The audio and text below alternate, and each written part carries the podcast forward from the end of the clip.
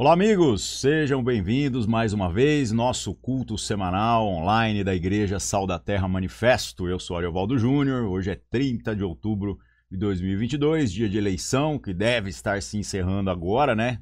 Descontados os devidos atrasos. Espero que todos estejam bem. Não vou me alongar hoje, eu sei que a cabeça de todo mundo, com certeza, é, tem muitas preocupações com relação ao futuro do nosso país, mas agora que as escolhas foram feitas, tenham certeza que nós receberemos da parte de Deus, da soberania de Deus, aquilo que nós merecemos. Se isso é bom por conta da misericórdia de Deus, ou se isso é ruim com relação àquilo que é o juízo de Deus sobre nós, em breve saberemos, mas de tudo e tudo estamos no mesmo barco. Que o Senhor tenha misericórdia de nós, que o Senhor tenha paciência, né? Com aquilo que são as nossas decisões a respeito da nossa própria vida. Bom, vamos para aquilo que nós temos que tratar hoje. Primeiro, como sempre, os nossos avisos, né?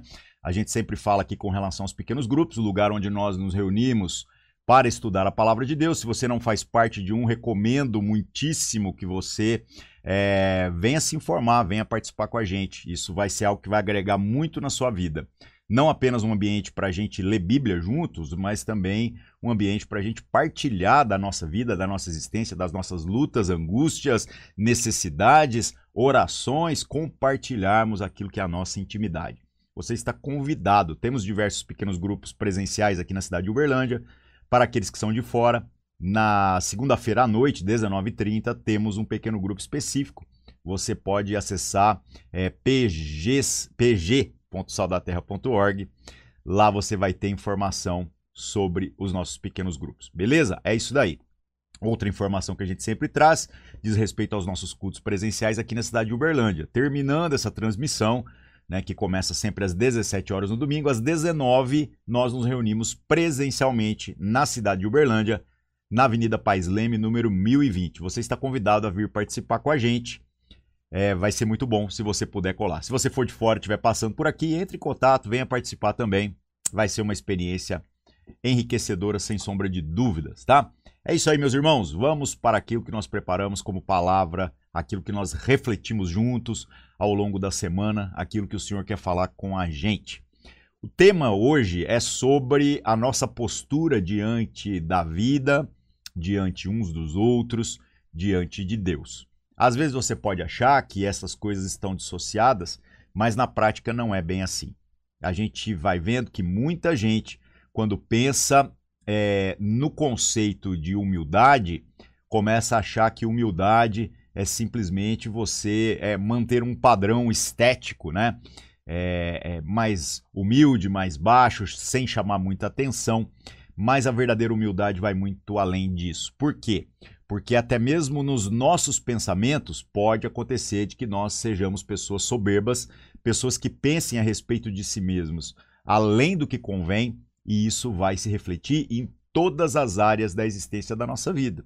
Então, será que nós somos as pessoas intransigentes que acreditam que sabem as coisas, que são donas da verdade e não estão dispostas a conversando na mesa da comunhão, partilhar aquilo que você está entendendo, né? Que sabe e que o outro não sabe, aquele que guarda as coisas apenas, as coisas que considera preciosas apenas para si mesmo, ele está roubando o irmão. E como a gente sempre enfatiza, é dinheiro é sempre a parte barata dessa conta. Talvez aquilo que é o nosso esforço em rasgar a nossa vida e o nosso coração juntos, compartilhando de princípios, de valores, de, de, entendimento que a gente vai recebendo sobre as coisas, isso é o mais precioso e com certeza também é o mais difícil. Por quê? Porque é duro você ficar nu diante das outras pessoas. Você falar a respeito das suas motivações mais íntimas. E mais do que isso, é difícil ver a nudez do outro. Quando a gente começa também a ser constrangido, a ter que abrir o nosso coração porque estamos ouvindo é, aquilo que vem do mais íntimo do nosso próximo, do nosso irmão, daquele que o Senhor colocou no nosso caminho. Então, infelizmente, é, essa não é uma realidade muito fácil. Nós, muitas das vezes, preferimos sermos pessoas que estão longe de um verdadeiro conceito de humildade. Nós nos achamos donos da verdade e aí isso vai se refletindo na nossa vida, nas nossas ações. A gente pode ter uma aparência de piedade, A gente pode ser as pessoas que, quando tá andando, os outros olhando externamente vão dizer: Nossa, que mulher de Deus, que homem de Deus, que pessoa abençoada, olha as obras que ele faz, olha o como ele se veste, olha como que ele prega.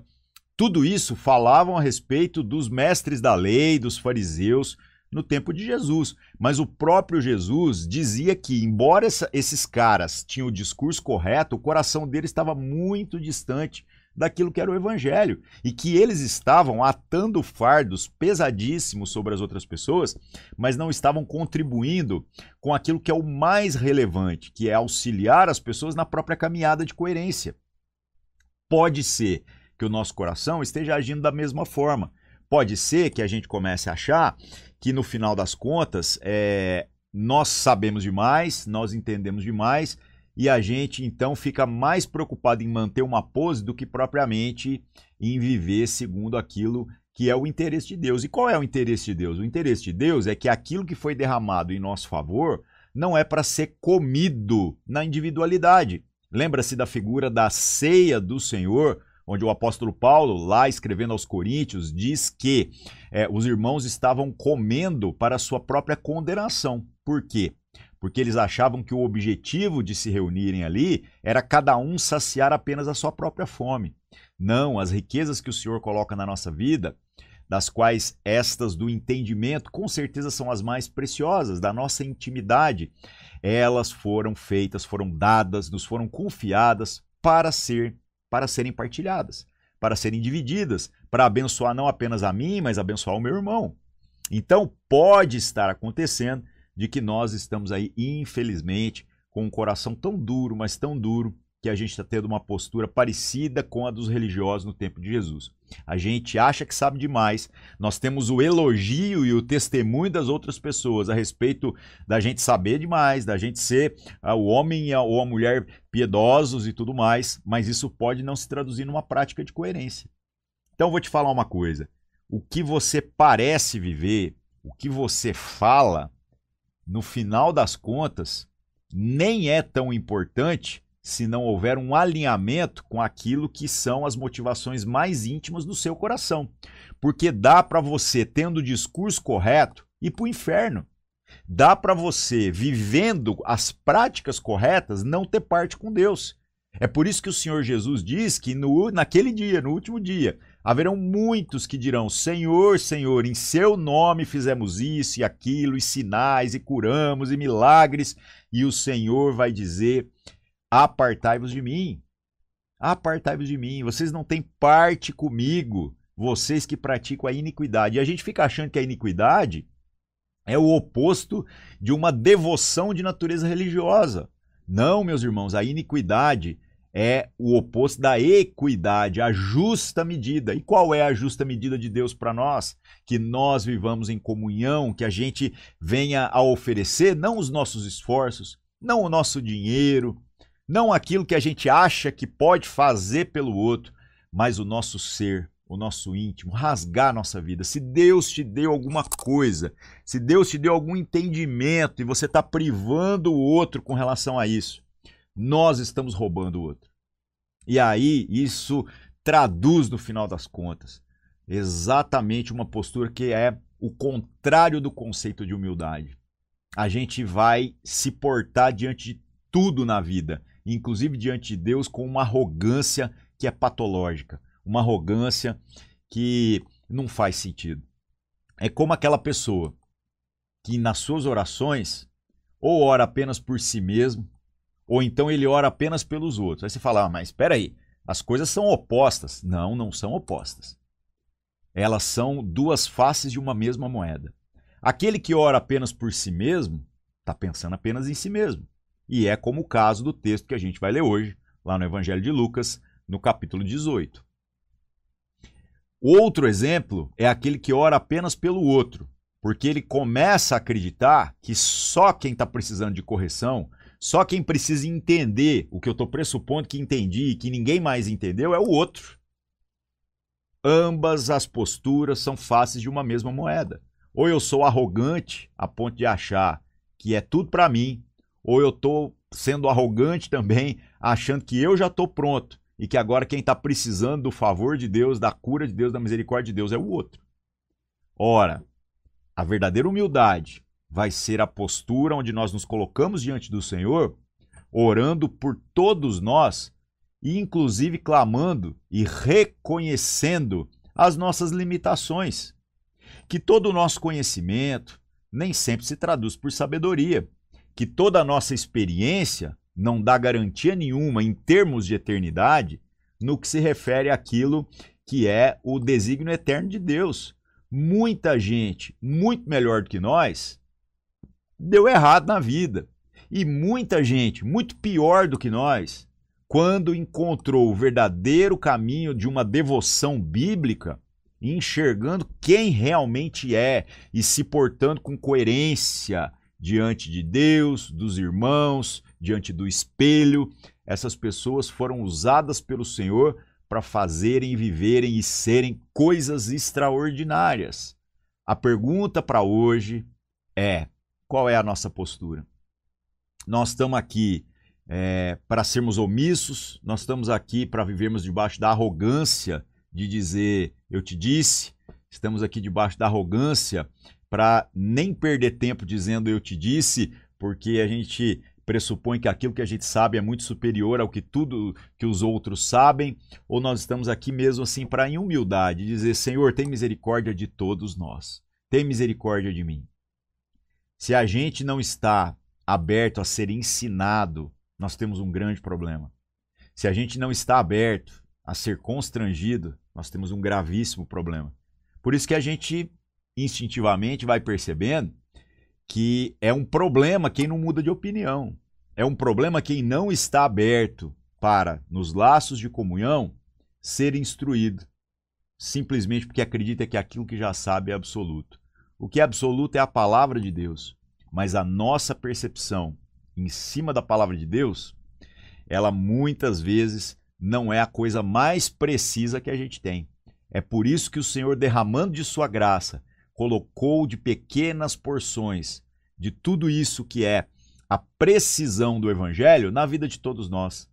Carecemos uns dos outros para que possamos, nos conflitos que fazem parte desta comunhão, nos aproximarmos cada vez mais daquilo que é a plenitude da revelação que a Escritura traz para nós para que não sejamos condenados junto com o mundo no último dia, mas para que possamos, de mãos limpas, de coração leve, é, sendo responsáveis uns pelos outros, terminarmos os nossos dias com toda coerência. Não sermos aqueles que vão ouvir apartai-vos de mim, porque a gente acabou optando pelo caminho da iniquidade, o caminho fácil, o caminho daquilo que aos nossos olhos parecia até coerente, né, mas que muitas vezes não tem nada a ver com a vontade do Senhor. Beleza? Vamos para o texto bíblico, não vamos nos alongar hoje. Como eu já disse, com certeza a cabeça de muitos aí está preocupada com aquilo que daqui um pouquinho a gente vai saber que irá acontecer com o nosso país. Lembre-se, meus irmãos, o Senhor reina, a soberania de Deus sempre prevalece. Seja para nos dar é, algo justo, algo bom, seja para nos dar Babilônia, nos dá escravidão, nos dá aquilo que nós merecemos. De tudo, de tudo que sejamos encontrados fiéis. Que sejamos aqueles que não folguem, mas que vivam pela palavra de Deus, beleza? Vamos lá, Lucas capítulo 18, nós vamos ler aqui do verso 9 até o verso 14. Deixa eu colocar na tela a referência aqui para vocês. Lucas 18, 9 a 14, tá? Vamos lá, diz assim: Disse também esta parábola a uns que confiavam em si mesmos crendo que eram justos e desprezavam os outros. Olha que legal, Jesus aqui trouxe uma parábola falando para quem? Para aqueles que confiavam em si, para aqueles que criam que eram justos, para aqueles que desprezavam os outros. Quando a gente vê essas coisas, é muito fácil você começar a pensar num monte de gente. Mas às vezes é muito difícil você pensar em si mesmo. Será que eu confio demais em mim mesmo? Faça essa pergunta. Ore ao Senhor. Você nunca mudou de opinião? Você nunca assumiu que estava errado acerca de alguma coisa que você tinha plena convicção? Coloque seu coração diante de Deus. Você acredita que você é a referência dos cristãos, é a referência daquilo que, que as pessoas deveriam ser na igreja? Se todo mundo fosse igual a você, os problemas estavam resolvidos. Ora, meu irmão, cuidado. Isso pode ser de uma arrogância patológica. Você despreza os outros. Você despreza o que o outro entende, o que o outro percebe, o que Deus fala através do outro. Cuidado. Verso 10. Dois homens subiram ao templo para orar, um fariseu e o outro publicano. O fariseu era a elite religiosa dos tempos de Jesus. Eram os melhores, os caras que tinham a melhor teologia, as melhores práticas. O único problema é que Jesus denunciou que o coração deles não estava alinhado com aquilo que era o ensino que eles propagavam. Eles tinham interesses escusos. No final das contas, eles queriam mais fazer a sua própria vontade do que aquilo que era a vontade de Deus. Os caras tinham receita para tudo. Para cada problema, eles tinham duas ou três soluções. Isso é de uma arrogância preocupante. Será que nós somos esse tipo de gente? O outro é o publicano. O que é o publicano? O publicano é aquele que está fazendo serviço desagradável.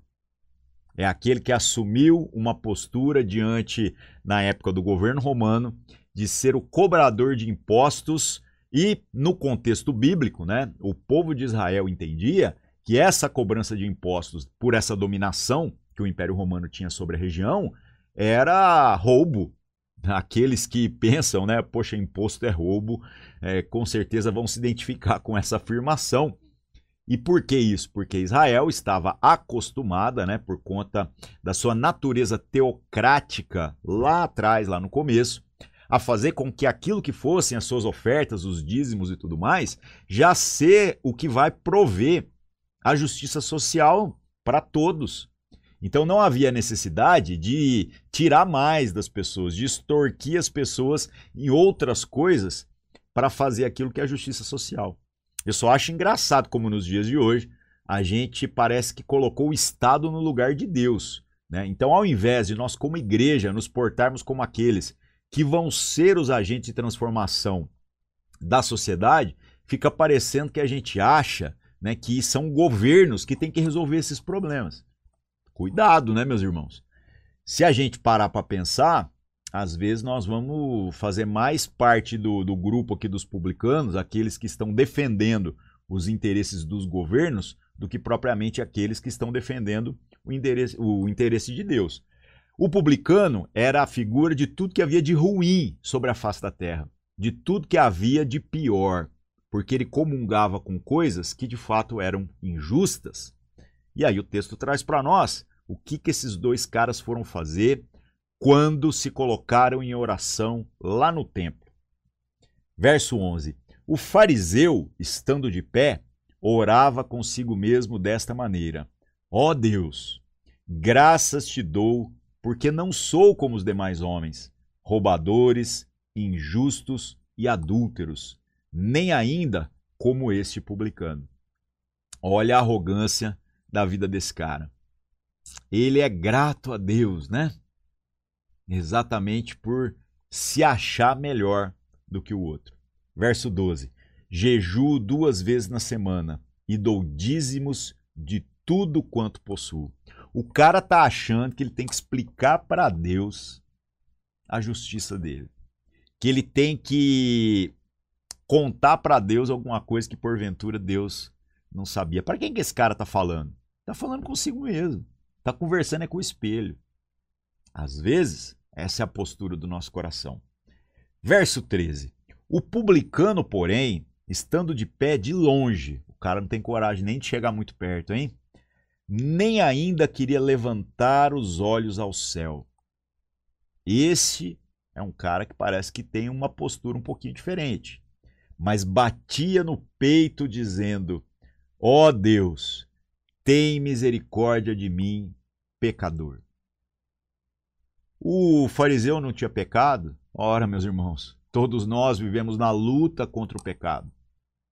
Nós, em Cristo, temos sido libertos do poder do pecado e da morte, ainda assim temos o pecado como um acidente que acontece e por isso constantemente estamos nos esforçando, trilhando essa jornada da santificação, corrigindo uns aos outros à luz da Escritura, para que possamos ser edificados e caminhando sempre firmes. Se der um passo para trás, tem que dar dois para frente, sempre progredindo na direção do dia do Senhor.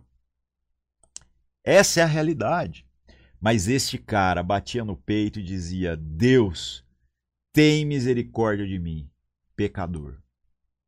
Esse cara reconhecia quem verdadeiramente era. Ele falou do outro? Nessa ocasião, não. Mas ele talvez, algo que não está escrito no texto, né, poderia olhar para todos que estavam ali em oração e ele não ousava pensar que era melhor do que alguém. Exatamente por conta disso, se apresentou diante do Senhor, dizendo o tamanho da miséria que ele vivia. E então o texto conclui no verso 14: Digo-vos que este desceu justificado para sua casa, e não aquele. Porque qualquer que a si mesmo se exalta, será humilhado, e qualquer que a si mesmo se humilha, será exaltado. Às vezes nós achamos que exaltar a si mesmo é falar bem de si mesmo, é se apresentar como alguém que é melhor do que os demais. E na verdade, meus irmãos, o exaltar a si mesmo se dá também quando nós, como eu já disse, recebendo algo da parte de Deus, nos portamos de maneira negligente com a responsabilidade de repartir isso com os demais. Eu não estou dizendo para você que as suas percepções teológicas, que a sua visão a respeito da vida, mastigada já com as conclusões, deva ser apresentada para os irmãos é, é, como se você tivesse o dever de catequizá-los naquilo que você está dizendo que entendeu. Mas nós devemos nos estimular a trilhar a jornada, o caminho. Se você está dizendo que sabe algo, guie os irmãos naquilo que é o caminho que você trilhou à luz das Escrituras, para ver se a gente vai conseguir alcançar a mesma coisa. Se a gente não fizer isso, se a gente não trilhar essa jornada, nós estamos achando que nós somos muito melhores do que os demais, porque coitado dos outros que não são tão espirituais para alcançarem o entendimento que a gente tem. A palavra de Deus é a verdade absoluta, inflexível, eterna, imutável. A nossa teologia é a nossa percepção em cima do texto bíblico e ela pode sofrer muitos ruídos. Ela pode fazer com que a gente, inclusive ao longo da idade, vá percebendo as mesmas coisas de maneiras levemente, espero, diferentes. E é por isso que nós precisamos uns dos outros. Tempo de ser crente não se traduz necessariamente por coerência e por maturidade. Nós precisamos do Espírito Santo. Nós precisamos nos portar de maneira humilde diante daquilo que o Senhor nos confiou. Porque qualquer que a si mesmo se exalta, esse será humilhado.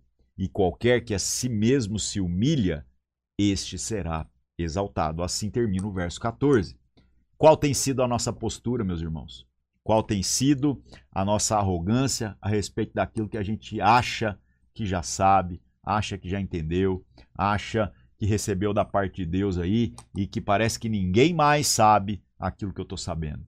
Que o Senhor tenha misericórdia de todos nós. Vamos orar e agradecer a Deus por esse tempo. Senhor nosso Deus, em nome de Jesus, nos colocamos nesse domingo na Sua presença reconhecendo que em todos nós falta a verdadeira humildade, que em todos nós sobra arrogância, a ponto de não nos inclinarmos na mesa da comunhão para a responsabilidade de rasgar a nossa vida e não apenas trazer as respostas prontas, as conclusões prontas. Que o Senhor nos perdoe, que o Senhor nos cure e nos dê a ousadia para vivermos isso de maneira mais intensa. Eu peço também, Senhor, que haja é, no nosso país, nesse momento agora de transição, de, de é, é, finalização daquilo que vai ser o destino da nossa nação nos próximos anos, que haja um espírito pacificador, que haja em nós a plena consciência de que nós estamos todos no mesmo barco e de que no final das contas, quer haja um direcionamento bom, quer haja um direcionamento de juízo do Senhor por conta daquilo que são as nossas escolhas, de tudo, de tudo, o que realmente importa é que sejamos fiéis àquilo que já nos foi confiado e responsáveis uns para com os outros. Em nome de Jesus, pacifica a nossa nação, cura o nosso coração, nos faz, Senhor, caminhar em integridade na Sua presença em todo o tempo. Em nome de Jesus oramos e agradecemos. Amém. É isso aí, meus irmãos. Deus abençoe todos vocês. Nos vemos aqui de novo, se o Senhor assim permitir, na próxima semana. Um abraço e até mais.